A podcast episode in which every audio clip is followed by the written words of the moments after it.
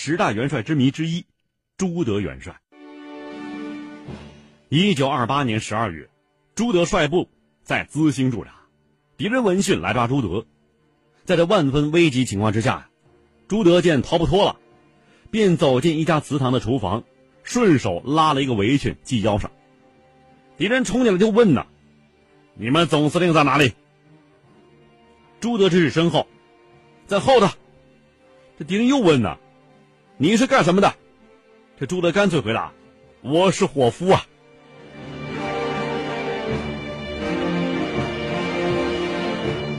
这几个敌人呐，有些不放心，把这个伙夫拉到灯下，仔细打量一番，见这个人呢穿的是破破烂烂，胡子老长，真是一副伙夫样，于是是信以为真，便急忙到后头搜索去了。朱德趁机打开窗子，逃之夭夭。俗话说呀，是大难不死，必有后福。朱德的平易近人，与士兵打成一片，不仅是一种美德。也是一种潜在的护身符，在危难时刻能够大显身手。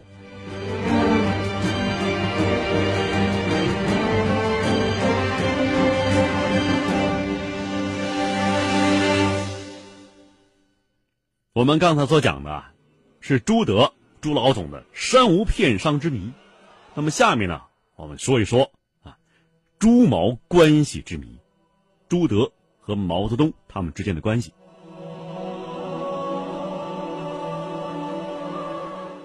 自一九二八年起，外国报纸和国民党的报道在很长一段时间里头一直称朱德、毛泽东为朱毛。毛泽东也曾经说过呀：“他是猪，我是猪身上的毛。”但是两人关系到后期却发生了种种微妙变化，以至于朱德感慨万千的说：“呀，这哪像在一个锅里吃饭的人哦！”一九二八年以来。朱德和毛泽东就有了非常密切关系，为此，外国报纸和国民党的报道在很长的时间里头，一直把他们称为一个人，是赤匪匪首朱毛，一个人呢。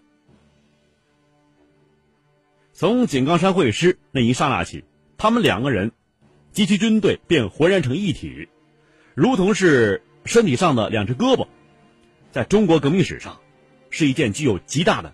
历史意义的事情。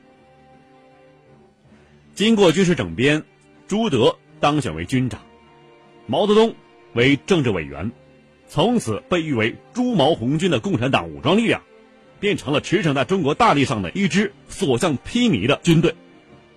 而朱德、毛泽东也成为中国土地上叱咤风云的英雄人物。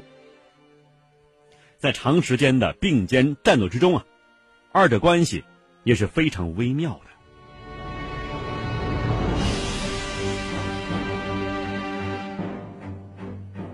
朱德与毛泽东啊有很多相似之处，这两个人都是农民出身，具有中国农民固有的毅力，富有实践精神，对工作都有旺盛精力。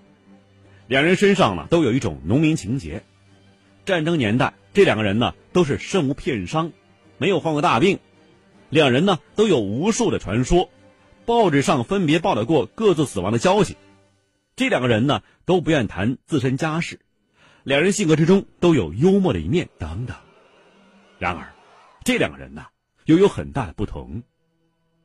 毛泽东比朱德年轻七岁，在理论知识和总结革命经验方面要胜过朱德。那么朱德呢，在实践方面比重很大，他首先是军队的组织者，实际的指挥者。毛泽东呢，则是中国革命最大的理论家。朱德混在农民群中呢，不引人注目；毛泽东则仿佛是万绿丛中一点红，有一种难言的风度。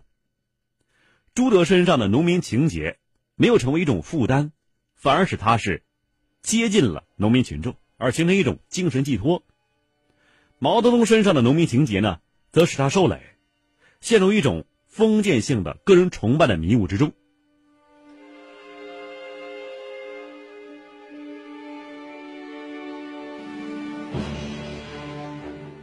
史沫特莱曾经以敏锐的洞察力来谈及朱德与毛泽东的异同之处。他说：“毛泽东啊，是一个文笔具有雷霆万钧之力、观察深刻的作家，一个政治股东家、军事理论家，并且时常是赋诗填词。从风采与气质两方面来讲，朱德比毛泽东更像农民。这两个人呢，都是坦率、爽直，和他们所出生的农民是一样的，讲究实际。但是毛泽东基本上还是知识分子。他那与常人不同的深思熟虑的思想，始终考虑了中国革命的理论问题。毛泽东一方面具有女性的敏锐观察力和直觉力，另外一方面呢，也具有斩钉截铁的男子汉所有的一切的自信心和果断力。这两个人都勇敢倔强、坚韧不拔，这些特点在朱德是尤其明显。他虽然在政治上，有高超见解，但更是一个行动家和一个军事组织家。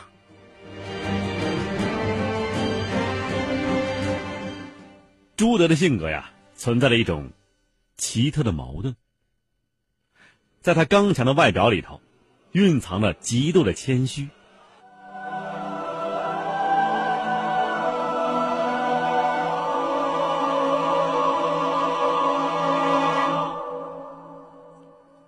毛泽东在伟大的五四运动中啊，曾起过领导作用；朱德呢，则在外围做运动。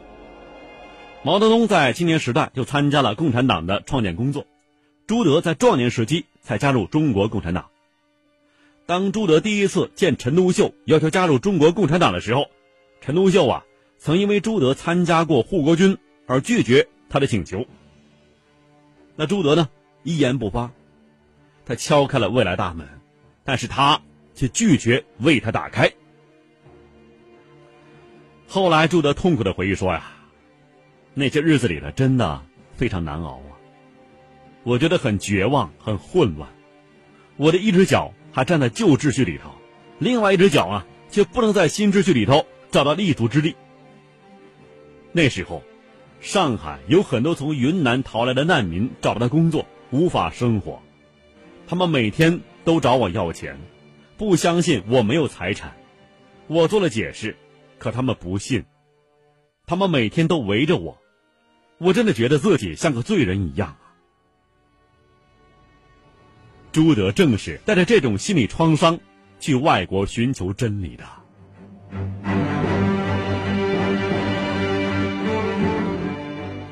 有一张一九二九年给朱德拍的照片，一连人。围坐在地上，大家将步枪架在膝头上，扬起脸来听朱德讲话。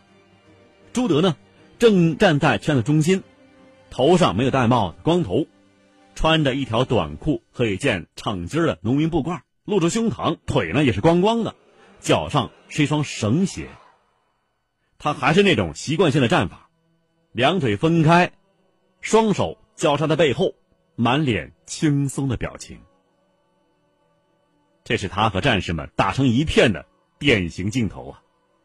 然而，又有谁能够透过朱德满脸轻松的表情，看到其背后隐藏的一颗不为人理解的孤独之心呢？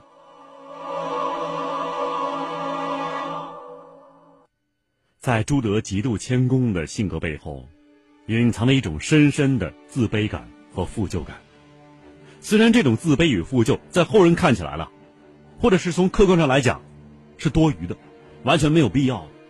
但是，他们深藏在朱德内心深处，挥之不去，隐隐作痛，于是形成了性格之中的谦虚、忍让，甚至软弱的一面。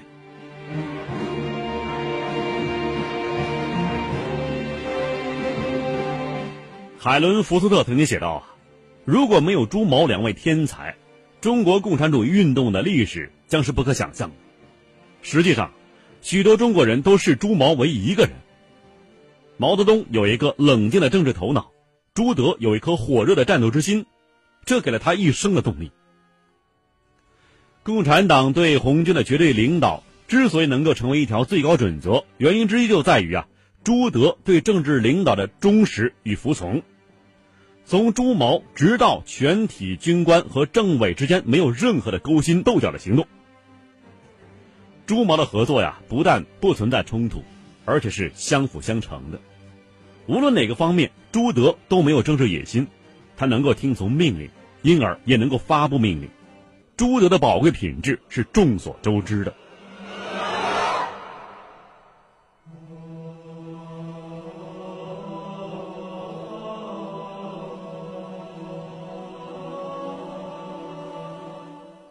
一九三五年八月份，中央在毛尔盖召开会议，在会上，朱德觉察到张国焘的一些错误思想，曾同毛泽东交换意见。毛泽东嘱咐朱德对张国焘小心谨慎。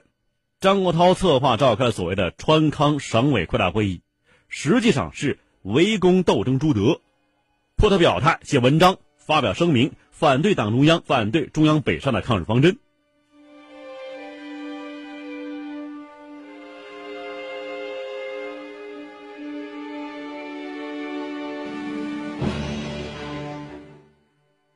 在这个会议上，朱德是坦然自若、坚定沉着，任他们怎么斗、怎么骂，他总是一言不发，埋头看书。就如后来啊，一位战友说他像不沉默的航空母舰一样。等他们斗完了、骂完了，他才义正言辞的说啊：“中央北上决定，我是赞成的、拥护的、举了手的。我不能写文章反对我亲自参加做出的决定。”如果硬要我发表声明，那我就再声明一下，我是拥护党中央北上抗日决定的。他还幽默的说呀：“朱毛，朱毛，人家外国人都以为朱毛是一个人，哪有朱反对毛的道理呀？”最后，朱德表示啊：“你张国焘可以把我劈成两半，但是你绝对割不断。”我和毛泽东同志的关系，这张国焘啊又威胁朱德：“你既然主张北上，那你就离开部队北上好了。”这朱德呀看穿了他的阴谋了。我是党派来的，我不能离开部队。朱德明白啊，倘若离队，很有可能惨遭暗算。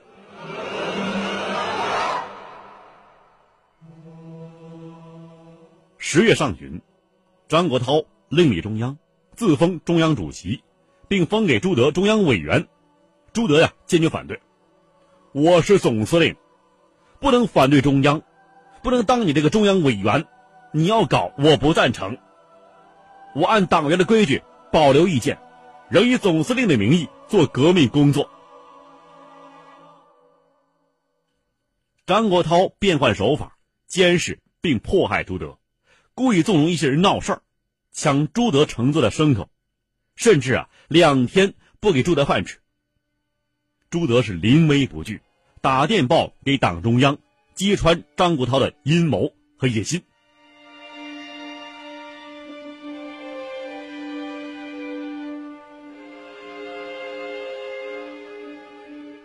朱德到达陕北的保安，向毛泽东谈起同张国焘的斗争经过的时候。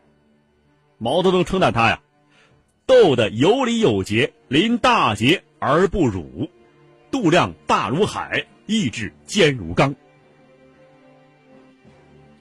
遵义会议之后，朱德赋诗曰：“群龙得首白腾翔，路线精通走一行，左右高低能纠正，天空无限任飞扬。”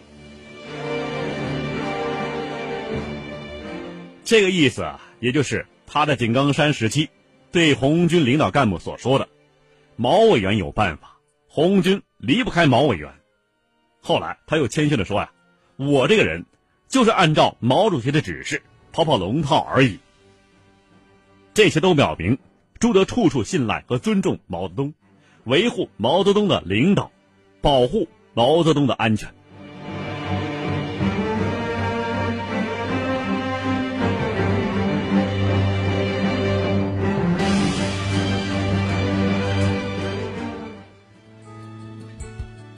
人间其实没有传奇，传奇只不过是与众不同的真事儿加上后人的附会罢了。传奇故事虽然有真有假，但个中滋味儿却真值得咱品味品味。晚星画传奇，只说有趣儿的事儿。一九六六年五月份，康生在上层领导中有意说，朱德是空投总司令，组织上入了党，但思想上没有入党。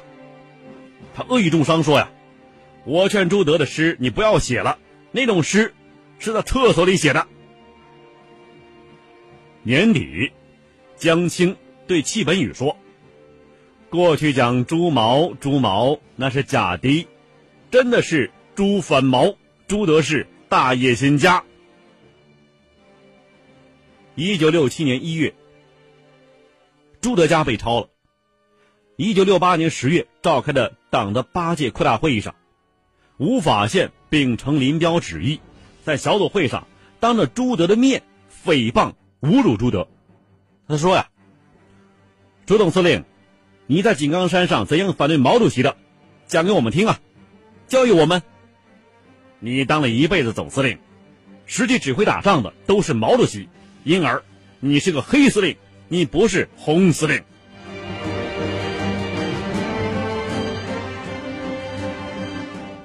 对于朱德的这些诬陷打击，是一个八十几岁高龄的老人无法承担的。由于年龄和体力原因，本来就不太过问国事的朱德呀，更加沉默了。对于朱德，毛泽东是一直保护的。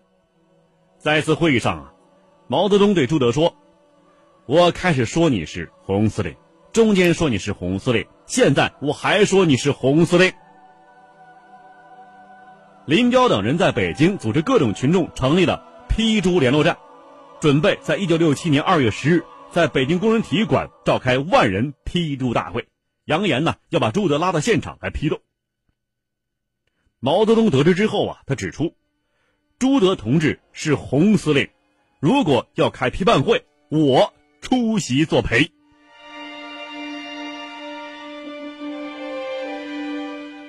在党的九届一中全会上，他们又策划不选朱德进政治局。毛泽东又说呀。朱毛是连在一起的，于是坚持把朱德选进政治局。林彪四人帮连朱德这样一位沉默老人也不肯放过，足见其心狠手辣。然而，朱德的沉默似有丰富内涵，有两则政治笑话为证。王洪文呐，做了国家副主席，有一天去看望朱老总。朱老总对他那妄自为尊的神情是无以言尽，瞟了他一眼，用拐杖指指天，又戳戳地，没有言语。这王洪文呐，咂不出滋滋味来，就去找邓小平。邓小平说呀：“这还不明白吗？朱老总是说你呀，不知天高地厚。”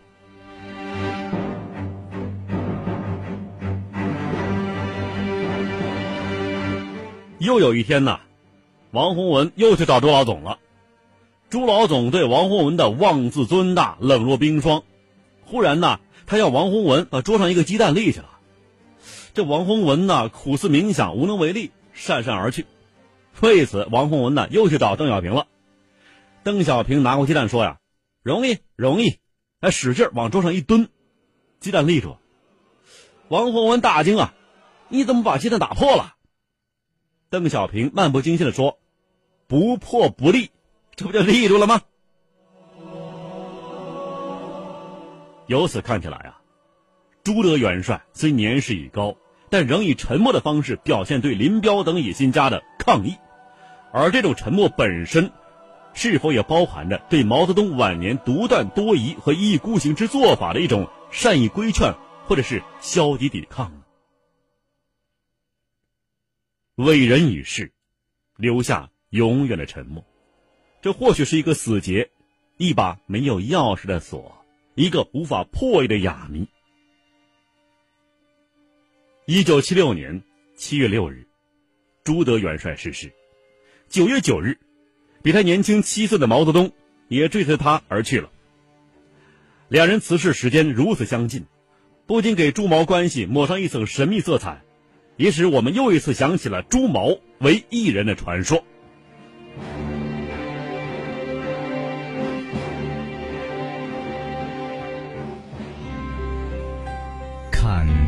今中外，说喜怒哀乐，讲悲欢离合，道世间百态，晚星画传奇。